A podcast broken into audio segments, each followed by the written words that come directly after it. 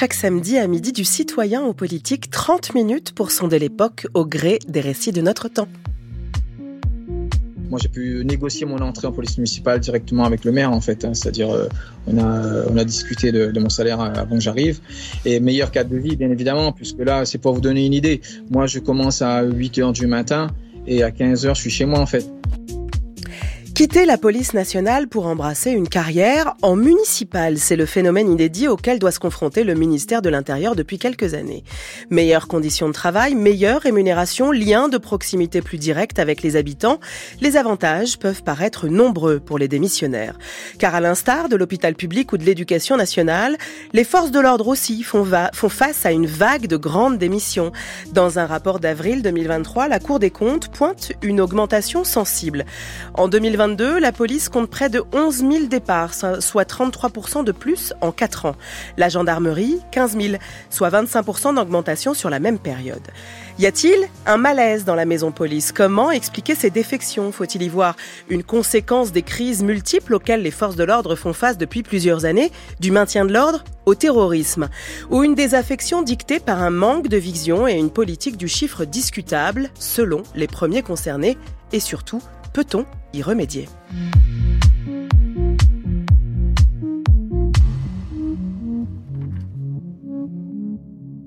Bonjour Fabien Jobard. Bonjour. Vous êtes politiste, directeur de recherche au CNRS, chercheur au CESDIP, le Centre de recherche sociologique sur le droit et les institutions pénales. Vous avez signé Sociologie de la police chez Armand Collin en 2015 avec Jacques de Maillard et Global Police euh, vient de sortir avec Florian Calvez chez Delcourt dans la collection Ancrage, une BD que je vous invite à lire. Euh, en 2022, donc, la police compte près de 11 000 départs, euh, la gendarmerie 15 000. Comment est-ce que vous lisez ces chiffres? Ce sont des chiffres qui sont inédits et qui nous surprennent parce que nous avons en France euh, une culture très centralisée où l'État est le sommet de la fonction publique. On ne devrait pas avoir à préférer euh, la fonction publique territoriale, donc les polices municipales, à la fonction publique centrale, la police nationale. Mais je vous propose de prendre un tout petit peu de recul par rapport à ça. Euh, dans la bande dessinée que vous avez eu la gentillesse de, de, de mentionner, euh, bah on montre comment les, les, policiers sont recrutés, par exemple aux États-Unis. Aux États-Unis, vous êtes euh, jeune diplômé de l'université, vous avez fait deux ans à l'université, vous voulez être policier, vous avez des capacités sportives, vous allez passer les tests psychologiques, eh bien, vous envoyez des CV à des chefs de police, parce que la police là-bas, elle est municipale. Et dans le fond, vous choisissez votre police en fonction de est-ce que je veux une police répressive, dure, dans un grand ensemble urbain, je prends par exemple la police de Los Angeles, ou est-ce que je veux une police proche des citoyens, police communautaire, comme on dit là-bas, police de proximité, on dirait ici. Et donc, si vous voulez, le chef de police vous choisit et vous choisissez votre police. En France, nous avons un concours en grande partie national, les élèves, qui, les élèves gardiens de la paix qui sortent de, euh, de l'école, la plupart d'entre eux, sauf à être classés vraiment les 15 premiers, euh, ne choisissent pas euh, l'endroit où ils vont littéralement atterrir. 80% d'entre eux vont prendre leur premier service en Île-de-France, seulement 20% d'entre eux viennent d'Île-de-France.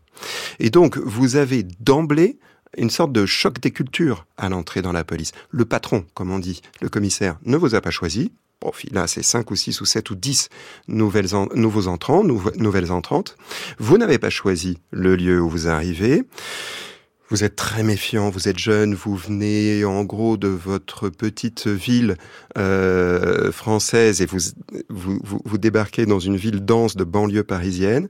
Il y a une acculturation nécessaire. Il y a une acculturation nécessaire, mais plus grand monde n'est là pour assurer cette mhm. acculturation parce que l'ancienneté dans euh, les postes de police, les commissariats de police en banlieue parisienne, c'est un bien rare. En fait, on parle d'un ancien lorsqu'on parle de quelqu'un qui a quatre ans de maison. Mhm. Euh, et donc, personne n'est vraiment là pour vous accompagner. Et donc, euh, bah, vous vous blindez euh, vous serrez les dents et vous montrez que vous pouvez faire face. Faire face à la violence, mais faire face aussi à la, misère sociale, parce que c'est ça que vous allez traiter hein, en, premier, en premier lieu en tant que policier ou en tant que policière, hein, plus, que, plus que la violence. Et donc vous vous blindez, vous serrez les dents, vous serrez les dents, et à un moment vous vous dites, mais attendez, les collègues de la police municipale à côté, eux, euh, ils habitent pas loin, ils sont nés ici, ils ont grandi ici, euh, ils ont envoyé un CV, ils ont eu un entretien avec le chef de la PM et ils sont, ils ont les horaires d'ailleurs que, le policier que vous avez interrogé vous dit, hein, 8h, 17h. Je vais passer en face. Et c'est ce qu'on peut voir par exemple à Nice, dans les Alpes-Maritimes. Plus de 80 policiers municipaux sont d'anciens gendarmes ou policiers euh, nationaux. Ils disent hein, que les conditions de travail sont avantageuses, que les locaux dans lesquels ils travaillent sont de bien meilleure qualité. Euh, la municipalité niçoise et son maire, hein, Christian Estrosi, veut, veut donner envie on sent que forcément ceci est un casse-tête pour euh, le ministère de l'Intérieur. Mais il y a aussi euh, autre chose, euh, Fabien Jobard, et, c'est le début de votre bande dessinée. Cette bande dessinée, elle débute sur une séquence d'un déjeuner de famille où un policier qui sort d'une intervention pour des violences conjugales est interpellé sur les violences policières par ce qu'on pense être son frère. il lui dit, on pose pas de problème, nous on essaye de les résoudre. Et lui lui rétorque à coup de LBD, à coup de matraque, parle-en aux gilets jaunes. Ça aussi, c'est révélateur du malaise dans dans lequel est la police aujourd'hui? Oui, alors effectivement, c'est pour ça que j'ai voulu euh, euh, un petit peu ouvrir la bande dessinée euh, qui parle de, de, de, de, toutes les polices euh, possibles, tous les modèles de police possibles dans le monde, hein, par cette, euh, par des scènes de police quotidienne. Cette intervention sur une scène de violence intrafamiliale, elle voit les policiers repartir en quelque sorte bredouille et quelque peu humiliés. La femme à laquelle ils essayent de porter secours, on voit bien qu'elle est tuméfiée, on voit qu'elle vient d'être frappée, ça ne fait aucun doute, mais elle veut pas porter plainte. Mhm. Parce que qui va s'occuper du gamin mhm. Qui va s'occuper des enfants euh, Qui fait rentrer l'argent au foyer Donc les policiers repartent. Repartent avec le sentiment que si jamais un drame se produit, c'est sur eux de surcroît euh, que l'on fera peser la responsabilité. Et arrive le fatal déjeuner de famille.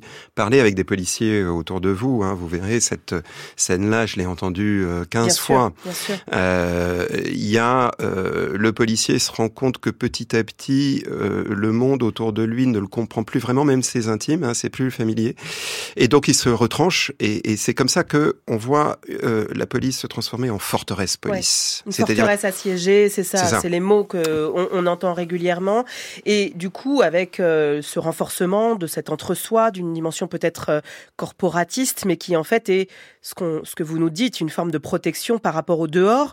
Mais ce qui est assez intéressant aussi, c'est que finalement on décrit une police, mais il y a des polices entre celle qui justement va faire des interventions euh, dans le cas de violences intrafamiliales et celle qui est chargée du maintien de l'ordre. Alors de quelle police on parle finalement? Bah, souvent dans le dans les débats publics ou euh, lorsque euh, je suis invité à parler de, la police, c'est à l'occasion de, d'événements un peu euh, spectaculaires et souvent assez déplorables, hein, type racisme policier, violence policière, etc. Policier maintien de l'ordre, hein, police en manifestation, c'est ce qui est vraiment le plus spectaculaire. derrière, il y a le quotidien de la police. Et là, c'est vrai que vous avez affaire à la société dans tout ce qu'elle peut présenter. Euh, de, de, de, de l'accident euh, ou du suicide sur des voies de chemin de fer, hein, euh, où vous arrivez faire les constatations, organiser le service d'ordre, déplier le drap autour, autour du cadavre du blessé, aux violences intrafamiliales, les violences sexuelles, hein, qui sont un, un, énorme volet de l'action policière aujourd'hui, et puis toute la police de voie publique du quotidien. Rassurer les commerçants, s'assurer que les, les gens peuvent aller d'un point à un autre sur la voie publique. Bon, et donc c'est beaucoup de métiers. C'est ce qui pourrait d'ailleurs rendre le mhm. métier attractif, mais trop souvent on le réduit à euh, la police, c'est terroriser les terroristes et faire peur aux délinquants. Et en fait, quand on arrive dans un service de police en tant que nouveau policier, on se rend compte que c'est rarement ça, et c'est bien plus souvent euh, tout le spectre, je dirais, du travail social ou de l'intervention sociale. Alors justement, plongeons dans le quotidien hein, de ces policiers. Anthony Caillé, secrétaire général euh, de la CGT Police, interrogé sur les raisons du malaise, il raconte. Ils vont pas bien, euh, et ça, ça se voit au nombre d'arrêts maladie euh, dans la police nationale. Je le vois autour de moi, il y a de plus en plus d'arrêts maladie, ce qui n'était pas le cas il y a 20 ans, clairement. Si c'est pas l'arrêt maladie, euh, c'est de l'absentéisme non justifié. Et si c'est pas de l'absentéisme non justifié, c'est de la mise en disponibilité, voire de la démission. En gros, 2023, je crois, c'est plus 22% pour la police. Et plus 19% pour la gendarmerie nationale. Donc en fait, on voit bien que les deux maisons qui sont chargées de la sécurité des personnes et des biens sont, sont touchées par les mêmes mots. La première chose, c'est une perte de sens du métier. La seconde chose, je mettrais la politique du chiffre, qui est quand même ça, pour le coup, un gros marqueur de souffrance au travail. La troisième, c'est euh, l'organisation du travail, euh, qui va de pair avec euh, le manque criant de personnel, puisque vous savez que depuis l'arrivée de Nicolas Sarkozy, on n'embauche plus quand il y a des, départs en retraite. Hein. Moi, je, je, vois deux types de population dans la police nationale. Il y a la population de ceux qui sont rentrés dans la police pour faire de entre guillemets euh, du secours, de l'aide à la personne, ce qui n'est plus le cas dans la police nationale depuis des années. Par exemple, moi, ça a été mon cas. Je suis rentré en pleine euh, période de police de proximité. Et du jour au lendemain, on vous explique que vous ne ferez plus de police de proximité. Je pense que c'est assez compliqué, puisque ça remet en question euh, tout votre quotidien et tout votre engagement pour le service public. Ensuite, il y a la deuxième population qui, elle, est rentrée euh, soit sous l'ère Sarkozy, soit sous l'ère euh, des attentats 2013-2015. Clairement, on n'est pas du tout sur le même type de population. Une semaine, on vous dit non, non, mais enfin, on vous dit, le politique dit à la télé, euh, non, non, mais vous inquiétez pas, on, on va mettre des policiers dans les quartiers, à pied, machin, tout ce que vous voulez. Et après, vous avez l'autre politique très sécuritaire qui est celle de combattre les points de deal euh, dans les quartiers. Aujourd'hui, euh, on va vous parler de, vous savez, les petits vendeurs à la sauvette, tout ça, parce que c'est les JO. Donc, euh, fameux place net euh, qui est vendu par Darmanin. Et puis, vous avez aussi tout le volet immigration. On a encore une loi asile-immigration qui vient renforcer de plus en plus les critères d'entrée et de séjour. Donc ça, bah, on est sur des missions hyper répressives. Alors, euh, il y en a qui démissionnent pour aller dans la police municipale, peut-être pour ça, pour retrouver ce service public qu'on devrait avoir dans la police nationale. Après, euh, il n'y a pas que ça, on va pas non plus se mentir. Il y a aussi le fait que ça puisse, euh, on puisse se rapprocher beaucoup plus facilement de son lieu géographique de situation familiale. Et pendant longtemps, j'ai dit ah non mais nous, ce que vous vivez à l'hôpital et dans l'éducation nationale, nous, ça n'existera pas parce que une force armée régalienne, des missions régaliennes, on, échappera à ça. Euh, et ben en fait, euh, non, je me suis complètement planté. On n'échappe absolument pas à ça. On est également vendu à la découpe, c'est-à-dire qu'on a un, nombre de missions considérables qui ont été refilées, soit aux communes, soit à l'intercommunalité, soit au privé. Et moi, je, je, je, vous fiche mon billet que euh, dans 15 ans, la police nationale, elle ne sera quasiment plus sur le terrain. Là, ce que vous êtes en train de nous dire, c'est la fin de la police nationale. Oui. Oui, moi, je, pense que c'est la fin de la police nationale. Euh, parce que vous savez que maintenant, euh, les gardiens, enfin, toutes les sociétés de gardiennage et tout peuvent être armées, peuvent faire des missions de police, des vraies missions de police. Hein. Euh, c'est ce qui va se passer d'ailleurs pour les JO. Hein. Il n'y a plus de pilotes à bord depuis des années. Sarkozy est arrivé, il a mis en place la révision générale des politiques publiques. Il fallait faire des économies il fallait vendre le service public au privé. La mission, elle est réussie. Hein. Euh, police nationale, on a perdu 35-40 000 agents en 20 ans. Et aujourd'hui, bah, on essaye de faire avec euh, ce qu'il y a. On se rend bien compte que ça fonctionne pas. Tout le monde le sait. Hein. Clairement, ça marche pas. Il n'y a rien sur le long terme là. Le politique, c'est sa vision aujourd'hui, hein, six mois, trois mois, et on voit pas plus loin. Fabien Jobard, il nous dit beaucoup de choses, Anthony Caillé, euh, donc le secrétaire général de la CGT Police. J'en profite pour dire, hein, voilà, on a sollicité euh, des policiers qui sont sur le terrain. Euh, beaucoup nous ont parlé, mais ont refusé ensuite d'être enregistrés, y compris s'ils étaient anonymisés. Donc c'est dire à quel point parfois, pour certains, le poids en fait de la hiérarchie et la, la crainte aussi d'être reconnu est, est, réel. mais est-ce qu'il faut voir en fait dans ces malaises quelque chose euh, qui est d'ordre de la, fin de la police nationale euh, de, Comment vous lisez ce qu'il vient de nous dire? Je suis partagé sur cette question-là parce que euh, d'une certaine manière, si on examine euh, la situation de diverses fonctions publiques, euh, la police euh, et la gendarmerie restent des fonctions publiques bien loties. Il faut bien voir que la loi de février 2023 d'orientation relative aux, aux, forces de l'ordre a accordé une sorte de chèque en blanc de 15 milliards d'euros sur 5 ans aux euh, forces de police et de gendarmerie. Pourquoi je dis chèque en blanc? Parce que euh, sont été 15 milliards d'euros euh, sans contrepartie en termes d'exigence de mission. C'est-à-dire que là où euh, euh, Anthony Caillé euh, a raison, c'est vraiment de dire on ne sait pas s'il y a un pilote dans l'avion.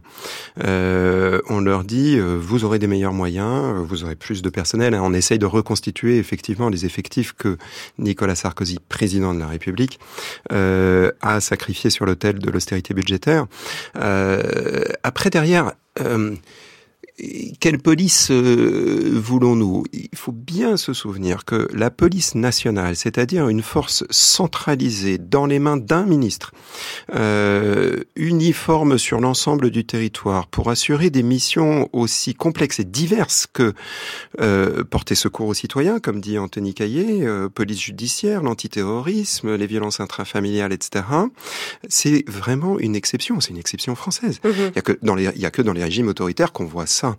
Euh, la police, c'est une compétence beaucoup plus territorialisée, soit régionale, soit euh, municipale. Là où je veux en venir, c'est que vous pouvez avoir un schéma de développement sur les 10, 20, 30 années qui viennent où la police nationale devient effectivement euh, un service public qu'on ne voit plus dans la rue. Mmh. Euh, c'est un service public, euh, je dirais, de traitement, euh, un service public de spécialisé. Et puis, ben, dans la rue, vous avez dans les zones rurales la gendarmerie et dans euh, les villes les polices municipales. Ça, c'est tout à fait une évolution. Là, là où je suis moins d'accord avec Anthony Caillé, c'est sur le rôle du privé, mais sur ce partage police nationale, police municipale, peut-être d'une certaine manière, on va faire ce partage-là, mais à ce moment-là, euh, bah, on retrouve ce que font, ce que sont les polices dans la plupart des pays qui nous entourent. Mhm. Ce qu'on entend aussi, c'est que peut-être que ce, ce, ce, moment en fait de transition qui est en train de s'opérer euh, dans l'articulation territoriale et nationale en fait euh, des forces de l'ordre crée peut-être aussi un problème de quête de sens. On sait aussi que bah, il y a une réalité qui sont les conditions de travail. Euh, selon des informations euh, du journal Le Monde, les commissariats étaient saturés par 2,7 millions de procédures en attente en 2022, 3,5 millions de nouvelles procédures enregistrées sur cette même période. En France, la moyenne, c'est 180 dossiers par fonctionnaire. Ça peut aller jusqu'à 500, 800 dossiers pour les enquêteurs spécialisés en économie et finance, toujours selon euh, le journal Le Monde. On sait que, et ça c'est un rapport du Sénat, qu'il y a un taux de, de suicide plus élevé au sein des forces de l'ordre que dans le reste de la population, supérieur de 36% à celui de la population générale. Qu'est-ce que ça dit aussi du malaise c'est-à-dire que là, est-ce que c'est la surexposition justement? Enfin, est-ce que c'est un burn-out généralisé? Est-ce que c'est la surexposition à cette violence sociale que vous évoquiez tout à l'heure? Qu'est-ce que comment vous comment le comprendre? Écoutez, dans un pays où vous avez 2,7 millions de procédures judiciaires euh, en attente d'être réglées, elles ne le seront pas. Euh, il faut être très clair. Euh, ça veut dire que le système est quand même dans une impasse. Donc, vous avez deux solutions. Soit vous continuez à euh, mentir aux gens et dire les policiers vont savoir tout faire, ils vont tout faire, ils vont faire du, de, de l'antiterrorisme, ils vont faire. Ce qu'on euh, entend. Euh, exact. Ils vont faire euh, du social, euh, assurer le lien avec la population, jeune population, etc. Et puis ils vont faire du judiciaire, ils vont traiter 2,7 millions de procédures. Ça, ça n'est pas possible. Et là, vous avez deux solutions. Soit vous dites pour bah, ces 2,7 millions de procédures, hop, poubelle, on les trie, on les classe. Euh, soit vous dites, bah, en fait, la police nationale, ça doit être d'abord de la police judiciaire et on confie la sécurité publique à d'autres instances. Je dis ça, euh, je dis, j'ai bien conscience qu'on entend rarement ça parce que euh, la seule imagination politique disponible, audible actuellement, c'est on veut plus de bleu dans la rue. Euh, et puis ça s'arrête à peu près là. Ce qui a été réaffirmé par Emmanuel Macron, Gérald Darmanin, et avant Claude Guillaume, Nicolas Sarkozy. Absolument, parce qu'il y a deux idées derrière, mais qui n'ont jamais été démontrées par la par la sociologie, par les études. Hein. Un, s'il y a plus de bleus dans la rue, il y a moins de délinquance. C'est pas vrai. Deux, s'il y a plus de, rue dans la, de bleus dans la rue, les gens sont rassurés. C'est pas tellement vrai non plus. Mais trois, ce qu'on voit, c'est que pendant ce temps, les procédures judiciaires s'accumulent parce qu'on ne spécialise pas assez la police. Mhm. France Culture, sous les radars, Nora Amadi. Alors les mécontentements et le malaise qui apparaissent dans la police ont une dimension politique évidemment car les missions des policiers varient d'un gouvernement à l'autre. Bonjour Antoine Dulster. Bonjour Nora, bonjour à tous. Vous avez retrouvé dans les archives des traces de ces évolutions. Oui Nora, et pour comprendre ce débat, il faut commencer par évoquer un moment qui a marqué les esprits il y a une vingtaine d'années. Nicolas Sarkozy est alors ministre de l'Intérieur. Au cours d'un déplacement à Toulouse le 3 février 2003 précisément, il s'en prend publiquement à la police de proximité mise en place par ses prédécesseurs socialistes un match de rugby pour les jeunes du quartier, c'est bien. Mais c'est pas la mission première de la police. La mission première de la police, l'investigation, l'interpellation, la lutte contre la délinquance. Alors ce moment marque les esprits, mais le débat sur les missions de la police est en réalité très ancien. Dès la période qui suit, immédiatement mai 68, on questionne déjà les excès répressifs de la police au détriment de la prévention. Écoutez la réponse à ce débat du ministre de l'Intérieur de l'époque, Raymond Marcelin. Alors certains se sont avisés récemment que la police ne doit pas seulement réprimer, mais surtout faire de la prévention. Comme si la police ne le savait pas, comme si elle l'avait oublié. À tous les niveaux de la hiérarchie policière, du gardien de la paix au commissaire de police, la prévention est quotidiennement pratiquée. Mais ce qu'on oublie de dire trop souvent, c'est que la prévention n'est pas de la seule responsabilité de la police. Et après l'alternance, la gauche au pouvoir se montre soucieuse de changer les rapports de la police avec la population. En 1990, Pierre Jox, l'un des grands ministres de l'Intérieur de François Mitterrand, évoque déjà les contours de la police de proximité. La mission des fonctionnaires de police est très délicate et il faut que, naturellement, on les aide à vivre ces situations. Il y a en effet, comme vous l'avez dit, plusieurs dizaines plusieurs centaines de quartiers de difficultés où il y a des jeunes au chômage, où il y a des manques d'équipement, où les fonctionnaires de police ont un rôle très difficile. Ils ne peuvent pas être les seuls représentants de la société. Il faut qu'ils se fassent admettre, qu'ils discutent avec les jeunes. Pourquoi est-ce que j'ai tellement développé tous les étés maintenant les centres où des jeunes sont euh, accueillis par des policiers qui leur font faire du sport, de la moto, qui les préparent à passer le permis de conduire, pour euh, développer les contacts entre les jeunes et la police. Alors ces années 1980 et 1990 sont marquées par plusieurs changements de majorité. L'autre grand ministre de l'Intérieur de cette période, du côté droit de l'échiquier politique, s'appelle Charles Pasqua en 1986. Donc pendant la première cohabitation, il définit ce que doit être selon lui la mission de la police. On a souvent voulu opposer euh, la sécurité des citoyens et les droits de l'homme. Moi je crois que les deux sont indissociables. Je voudrais d'ailleurs que l'on considère davantage le ministère de l'Intérieur comme le ministère de la paix qu'autre chose. Ce que l'on voit dans la rue, il s'appelle comment? Gardien de la paix.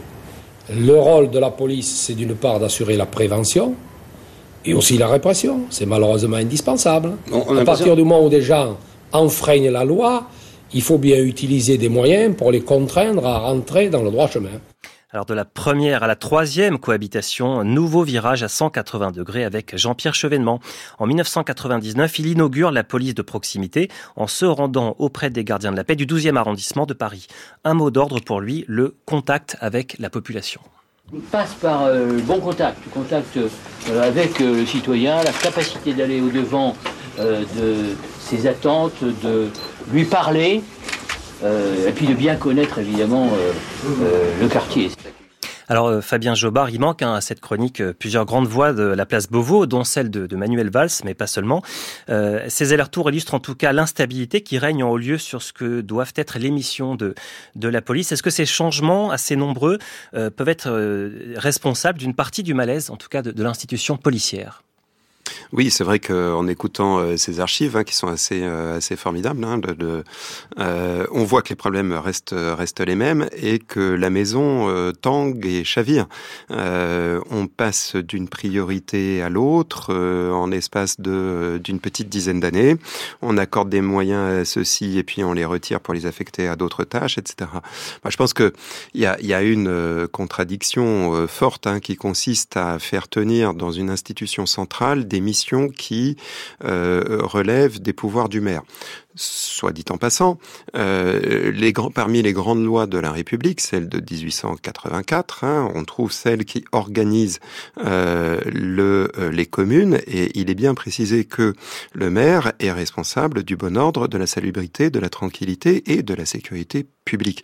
Et c'est par euh, une, euh, un coup de force historique sur lequel on revient dans la, dans, la bande dessinée que le régime de Vichy a instauré, centraliser euh, la police. Et les politiques se battent avec cette centralité. Euh, on affirme aujourd'hui, contre toute évidence historique, que la police est une euh, institution régalienne euh, qui relève du roi, la justice relève du roi, mais là, en fait, la sécurité relève des autorités locales. Euh, et on essaye de demander l'impossible à la police, c'est-à-dire à la fois d'être une institution centrale et de faire de la proximité au quotidien. C'est ce que Jean-Pierre Chevènement dit d'ailleurs aux agents du, du 12e arrondissement. Il leur dit, connaissez votre population mais par quoi avons-nous commencé l'émission? Par le fait que 80% des entrants dans ce commissariat du 12e arrondissement, ils ne viennent pas de Paris, ils ne viennent pas de pas même de l'île de France. Donc il y a un coût d'entrée qui est considérable coup d'entrée durant lequel, lorsque vous faites face à des situations compliquées, trop compliquées, euh, qu'il y a trop d'inconnus autour de vous dans l'équation, euh, eh ben vous allez au plus facile. Et le plus facile, c'est se retrancher derrière une attitude de forteresse imprenable, de ne répondre à personne et de faire, comme on dit, exécuter la loi. C'est ce que dit d'ailleurs euh, Charles Pasqua, hein, de faire revenir les gens dans le, droit, dans le droit chemin par une application stricte euh, de la loi.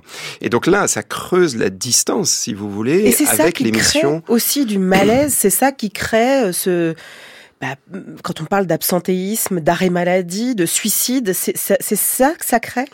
Oui, moi je pense que euh, le, en effet, le, le, le fait qu'on ne sait jamais vraiment, si vous voulez, pour le gardien de la paix, euh, euh, on est toujours susceptible d'être euh, d'être en tort. Parce que si on applique trop rigoureusement la loi, on se fait reprocher d'avoir manqué de discernement, euh, et si on est trop souple, trop discrétionnaire dans l'application de la loi, on reproche d'avoir de ne pas avoir fait les textes, faire appliquer les textes. Mais je pense que le, le, le, le malaise policier, il vient surtout du, je pense qu'il vient surtout du, du, du, du, de cette dimension de, de déracinement dans le fond, de déracinement social. C'est-à-dire qu'en fait, on est confronté à, des, à un métier auquel on n'a pas été préparé.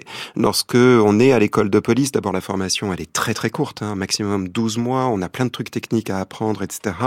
Et le peu qu'on enseigne sur les questions euh, du métier, du quotidien policier, euh, c'est qu'il faut euh, être euh, fort par rapport à l'adversité. Mais en fait, on est confronté à la misère sociale, on est confronté aux situations familiales impossibles, on est, on est confronté vraiment à, ce à quoi on n'a pas été préparé. Et ça, c'est ça qui creuse, c'est ça qui ronge. Et, c'est la dernière, et c'est la question, et ce sera ma dernière question euh, que vous posez dans votre BD. Finalement, quelle police voulons-nous Qui pose la question des missions, qui pose la question de la formation, qui pose la question de la vision politique et de l'organisation territoriale? C'est à tout cela qu'il va falloir répondre si on veut traiter ce malaise. Et là, je vais vous dire en 15 secondes, je suis désolé, Fabien Jobard.